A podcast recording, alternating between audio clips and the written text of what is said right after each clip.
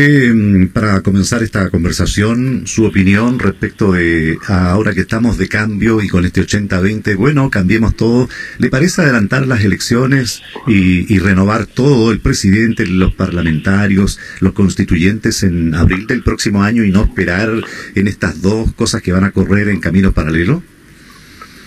No, no estoy de acuerdo. Alguna vez lo pensé, pero la verdad que va a ser una trifulca mayor y ya tenemos un camino institucional para construir una nueva manera de convivencia entre los chilenos a través de la formulación de una nueva constitución por un medio donde la gente ya expresó su opinión favorable.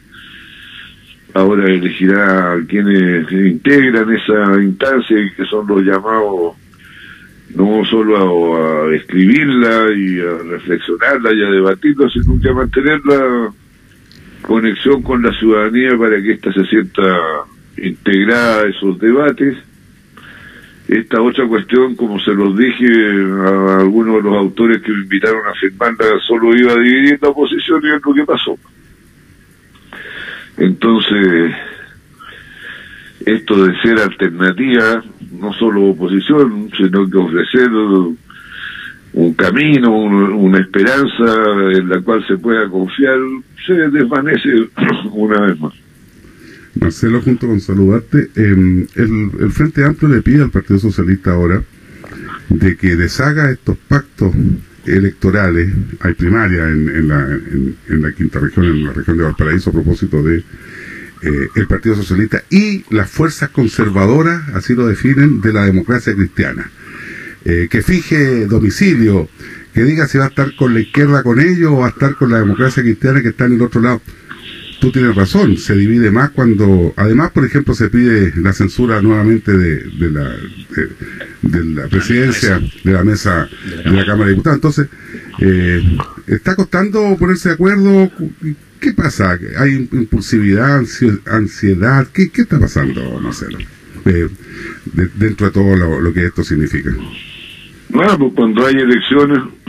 Sí, es cierto eso, es muy cierto. Y uno se pone frente al abismo, ahí empiezan con que, bueno, ¿por qué no nos ponemos de acuerdo? Y después de que lo estropearon todo, entonces nosotros tenemos nuestro domicilio perfectamente instalado en el pueblo chileno la gente sabe, todos, quiénes son los socialistas, son Allende, son la nacionalización del cobre, la reforma agraria, la industrialización del país, la extensión de la educación, la recuperación de la democracia.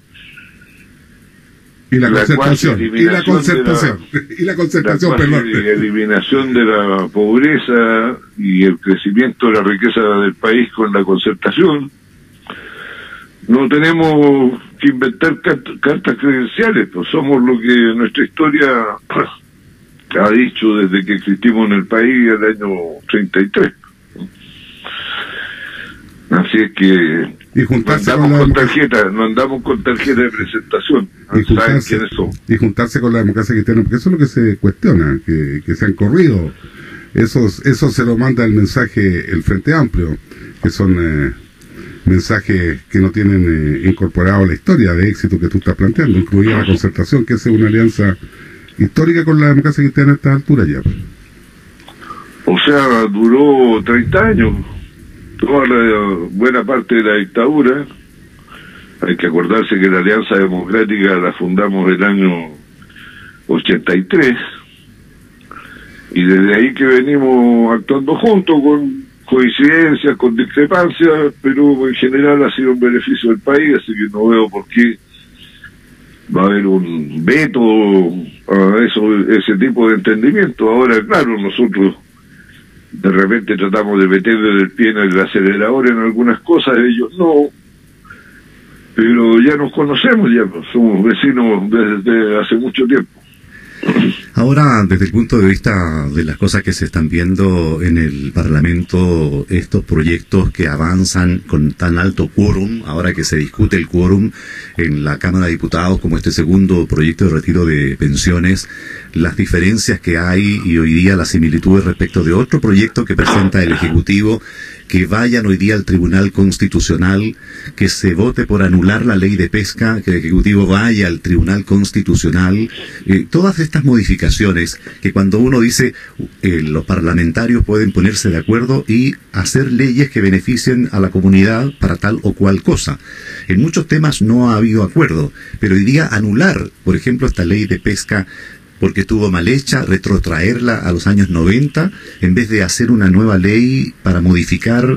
Eh, todo esto que llama la atención, Marcelo, ¿es producto de ese 80-20 de, la elección del 25 de octubre? No, el cuestionamiento a la ley de pesca es anterior a todo eso. Todos sabemos las irregularidades de que estuvo rodeada su tramitación eh, terminaron de hecho en la justicia, todavía hay procesos que no se acaban y en realidad esto de anular es más bien una cuestión eh, simbólica. Y claro, ahí el gobierno puede ir al Tribunal Constitucional, ¿por qué no? Porque es cierto que hay una incertidumbre y una controversia jurídica sobre los efectos que produce la anulación, que es distinto de la derogación. Claro. O hacer una ley nueva o hacer una ley nueva, pero eso no no tiene el mismo simbolismo que tiene el, anularla. Claro. Es que esa es la pregunta. Porque lo que se condena es el vicio de que está investido su origen. Ahora, en este caso se está pensando precisamente en que eh, se vuelva al estado que existía en el año 91, donde se hizo esta modificación y mm, en vez de solucionar esos problemas a través de una nueva ley que mejore, que considere la pesca artesanal con las cuotas, que regule la pesca de arrastre de las empresas extranjeras o las grandes empresas, los capitales que hoy día dicen han perjudicado al pescador artesanal, en fin, todo aquello, la tributación que significa también los ingresos para el Estado de Chile, pero llevarla a un estado anterior tiene que ver como un castigo y perseguir el trámite de esa ley más que mejorar hoy día lo que piden los pescadores? Bueno, esa es la lógica de todo tiempo pasado, fue mejor, es imposible volver al 91. Y habría que hacer la nueva ley despojada de los eh, ribetes de que concesiones excesivas, por ejemplo, se entregan las concesiones prácticamente a perpetuidad, o sea, propiedad. Y eso no es algo normal, pues ni siquiera en el capitalismo más exacerbado. en fin, pero... ¿Y por qué se votó esa ley a favor, eh, se pregunta la gente, y ahora la derogan? ¿Hay un mea culpa? ¿Faltaba información? ¿Se detectó después las irregularidades? Porque hubo también eh, bastante conflicto cuando estuvo por aprobarse eso, me acuerdo. No, porque todos sabemos que hubo cohecho. Por eso te lo pregunto. Todos sabemos que están en los tribunales, están acusados, incluso hubo una intervención de algún diputado que hizo un mea culpa, quién sabe a cambio de qué, dijo que bueno, pero como ahora los tiempos han cambiado, entonces dice que no bueno, no. Pero no hubo una discusión. Bueno, pero si el gobierno, a ver, el gobierno sabe de la existencia de todos estos problemas. Se le dijo hasta el cansancio que, que se cambiara la ley no lo hace, como no lo hace muchas otras cosas. El gobierno es un eh, contemplador de los acontecimientos, no es el eh, que conduce los acontecimientos. Y eso ha pasado en todo. Pasa en el retiro del 10%, pasa en la ley de pesca y pasa para donde uno mire. ¿Saben cuál era la tabla de ayer? Cuatro proyectos. El último era el de la anulación de la ley de pesca. Y los otros tres que decían puesto ahí por el gobierno. El primero decía término de las inhabilidades para que postule no sé quién a no sé dónde. Rechazado. El segundo, término de las inhabilidades para que postule no sé cuánto a no sé qué. Y el tercero era término de las inhabilidades para que Juanito pueda hacer eh, papito. esas son las preocupaciones de la ciudadanía. están dando, dando, la, dando la hora. Marcelo, y cuando, cuando uno ve esto es como los partidos de fútbol, ¿eh? están esperando la formación del rival, cómo empieza a jugar, o como en el boxeo, los rounds de estudio, pero no viene una planificación, no viene un enfrentamiento, porque si no... Ahora ese, ese no es solo un mal, un mal del gobierno, porque mencionaron ustedes, no sé, no me recuerdo si Sergio o Pepe, a la pasada el término de la nueva eh, petición de censura de la Cámara de Diputados y de nuevo una especie de acto medio fallido, que, que sí, que, falta redactar algo, que, y, todo el mundo se sintió sorprendido, como que no estaban todos informados. Bueno, yo desde luego. Pero bueno, uno es uno, nomás no importa. Si están informados los jefes de los comités, hay que quedarse por satisfechos. Pero ni eso sucedió. Pues. Entonces esto pasa en todas partes, no es eh, propiedad exclusiva del gobierno. ¿Y a qué están dedicado todo entonces, Marcelo? como, reflexión. Bueno, que yo te miro, y de verdad te lo digo ahora, ¿eh? eh otra vez te lo había querido decir, te, te, miro como el alumno que va a clase todos los días, que pone atención al profesor, que no sale de la sala, que en el recreo sigue conversando. Que revisa la cosa, que revisa los, los lee, pero te, veo como solo. Yo, tengo mucha confianza en lo que tú dices siempre, porque aquí no hay una visión ideológica de las cosas, ni tampoco un juicio de valor. Cuando las cosas se relatan y se dicen tal como ocurren, como lo está diciendo ahora, uno tiene que obviamente pensar de que es necesario que los diputados y los parlamentarios tengan esa rigurosidad, pues si hay que ir a clase, atender, a mí me decían que era alumnito de ese mismo tipo, por eso te lo digo, y me siento un poco identificado con ese con ese punto. Hoy día los alumnos apagan la cámara, nadie les puede eh, obligar a que hablen la cámara cuando están en las clases virtuales. Si quieren participan o no, o sea, Ahí estamos, e, y parece que los parlamentarios están en la misma. Te lo digo porque creo que es bueno cambiar un poco el curso de los acontecimientos y esta es una reflexión de cómo se deben construir cosas tan importantes como la constitución, las buenas leyes y la política y defender la democracia con esto, Marcelo. Bueno, pero ya me voy a licenciar y... Los dejarás tranquilos. Dejaré de ir al pase. y Aprovechando este tiempo, en su opinión, usted que propone un sistema unicameral, no quiere la estructura cual el Senado, y también el Tribunal Constitucional que aparece cuando hay estas cosas que no necesariamente hablan de que un proyecto sea necesariamente inconstitucional, sino que efectivamente son estos gallitos que se utilizan para bien o para mal. Y la lectura que se da hoy día, este fin de semana, había ahí una fotografía con todos los integrantes del Tribunal Constitucional este es de izquierda, este es demócrata cristiano, este es oficialista y, y, estos cuatro pueden decidir y si no deciden lo hace la presidente. terminamos en eso, es una caricatura en realidad que finalmente el Tribunal Constitucional va a recibir las instrucciones o el corazoncito o la ideología del individuo ahí y no necesariamente si es inconstitucional el 10% o la ley de pesca.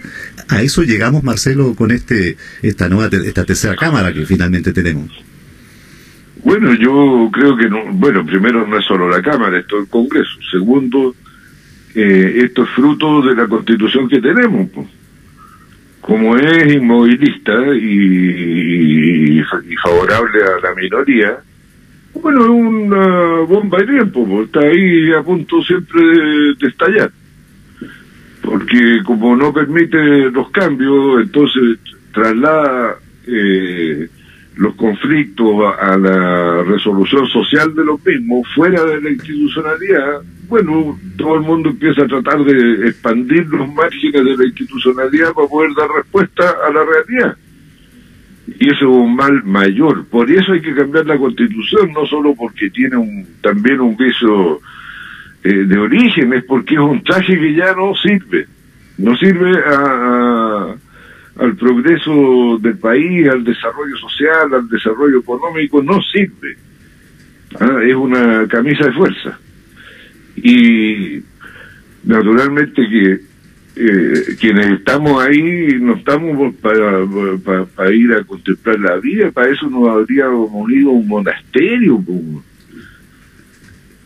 El, don Carlos Marx, a propósito de los ideologismos y que esto se refleja en el Tribunal Constitucional decía que el método del marxismo era el análisis concreto, concreto, de la realidad concreta, no de fantasías, no de ilusiones. ¿ah?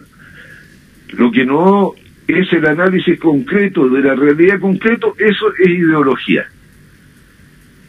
Ahora, ¿cuál eh, es el papel del, del Parlamento, sea unicameral o no? O equilibrio de poder, proteger a los más débiles, contribuir a la formulación de las leyes, representar a la ciudadanía, fiscalizar al poder para controlarlo y que no abuse. ¿Es necesario el Parlamento? Claro que es necesario. ¿Puede ser unicameral o bicameral? Yo creo que tiene que ser unicameral por los tiempos que corren.